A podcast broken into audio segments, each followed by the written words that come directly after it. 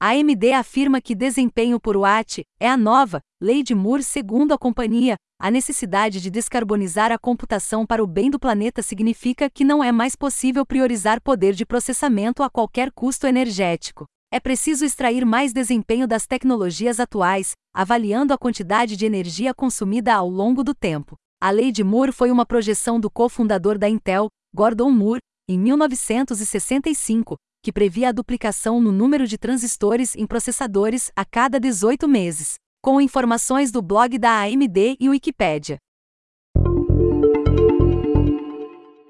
Pesquisadores japoneses batem recorde de velocidade na internet. Os dados foram transmitidos a uma taxa de 319 Tbps por 3.000 km, 79% mais rápida do que o recorde obtido em agosto do ano passado. A técnica utilizada permite o envio de vários comprimentos de onda simultaneamente, mantendo compatibilidade com a infraestrutura existente de fibra ótica. As informações são do site The Register. Spivar estaria sendo utilizado para vigilância de ativistas, políticos e jornalistas.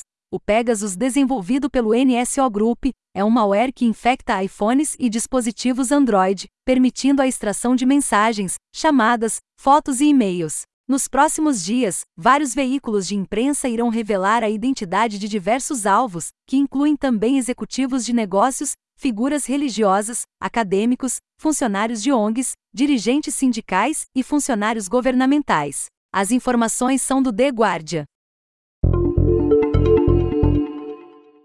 Polícia prende quadrilha especializada em desbloqueio de iPhones em São Paulo. Os criminosos conseguiam explorar falhas de segurança nos smartphones da Apple, evitando até mesmo o Face ID, Touch ID e senhas alfanuméricas, por meio de softwares especializados.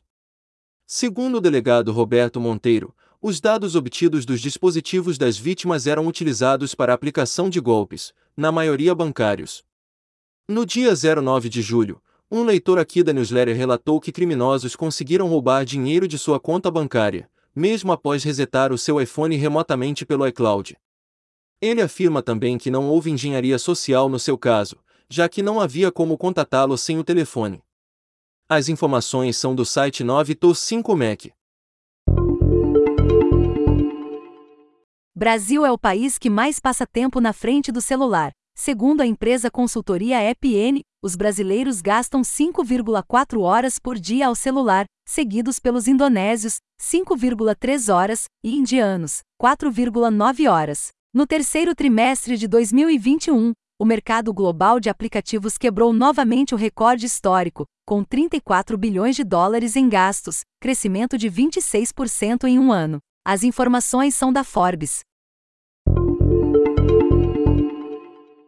Redes de restaurantes criam empresa de delivery para competir com iFood, a Kik, criada por empresas como Girafas, Pizza Hut e Rei do Mate, irá permitir aos restaurantes organizarem uma só base todos os pedidos de delivery, reduzindo custos e permitindo ainda o acesso completo aos dados de clientes, que hoje ficam retidos em aplicativos como iFood, Rappi e Uber Eats.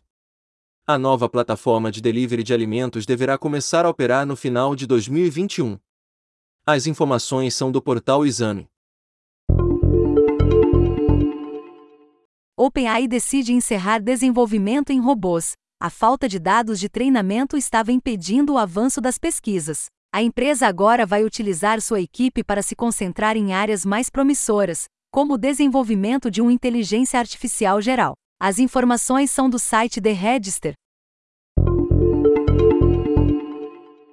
Hacker que compilou dados de 700 milhões de usuários do LinkedIn afirma que fez isso, por diversão. Tom Liner teria obtido os dados através de web scraping e já teria vendido múltiplas cópias dos dados por 5 mil dólares para outros hackers.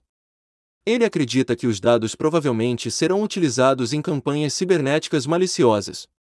As informações são da BBC.